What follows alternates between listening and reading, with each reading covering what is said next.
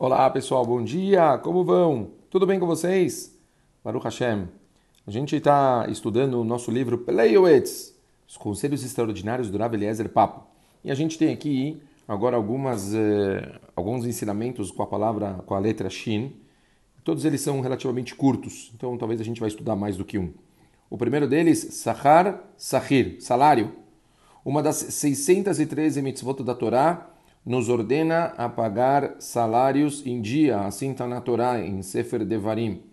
Os mestres da Kabbalah ensinaram que a pessoa que cumpre com rigor essa mitzvah será elevada de maneira especial no Shabat. É indicado, portanto, pagar os empregados ao fim de cada semana de trabalho. A comunidade também deve pagar seus empregados em dia. Bom, natural que pessoa, muitas pessoas, obviamente, recebem isso por mês.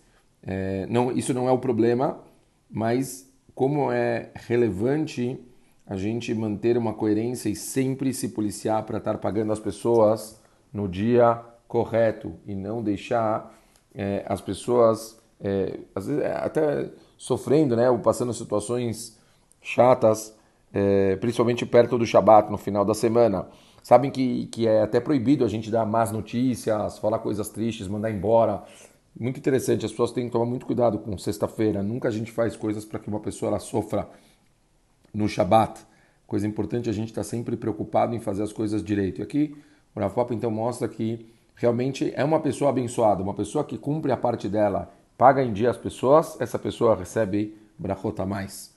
Vamos para mais uma, um ensinamento. Sechar mitzvah, a recompensa das mitzvot. Prestem atenção. Todo Yehudi, sabe que o cumprimento das mitzvot tem maior valor que todo o ouro e prata desse mundo. Quer dizer, uma pessoa que cumpre vai ganhar muito mais do que ouro e prata. Quem cumpre uma mitzvah ganha mais do que se tivesse encontrado um grande tesouro. Por outro lado, quem comete uma transgressão perde mais do que se tivesse perdido uma fortuna. Nossos rabinos ensinaram que ninguém peca a menos que seja cometido por um espírito de tolice. Ruach Shtut, que a gente chama, uma bobagem, uma, passa uma idiotice na cabeça da pessoa, desculpem o palavreado, e a pessoa comete uma besteira. Sirva a Hashem sem esperar uma recompensa. Não há recompensa maior do que servir a Hashem. Bem-aventurada a pessoa que atinge esse nível de sabedoria. Fazer bondade sem querer receber.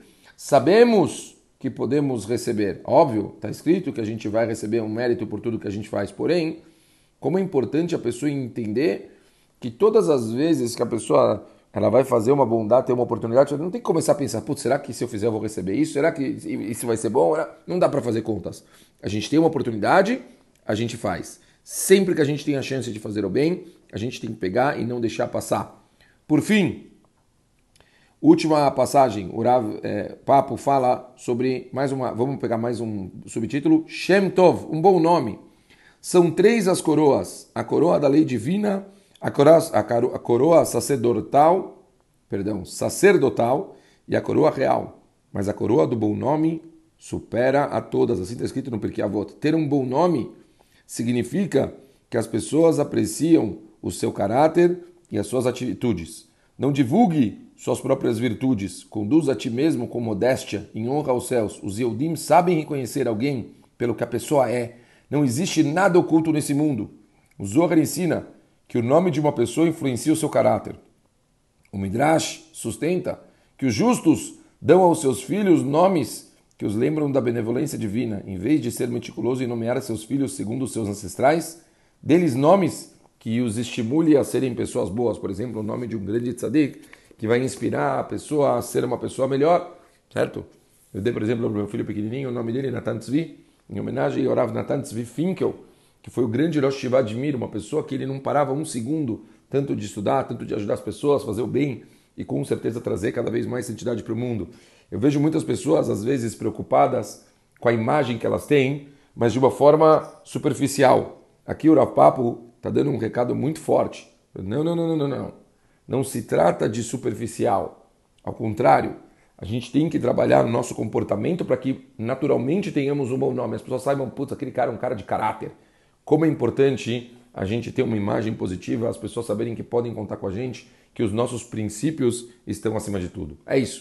Vimos bastante coisa hoje, hein, pessoal? Três pontos. Falamos sobre salários, falamos sobre o mérito das mitzvot e por fim falamos sobre a pessoa se preocupar em ter um bom nome. Ótimo dia para todo mundo, ótima semana. Continuamos amanhã. Valeu, beijo.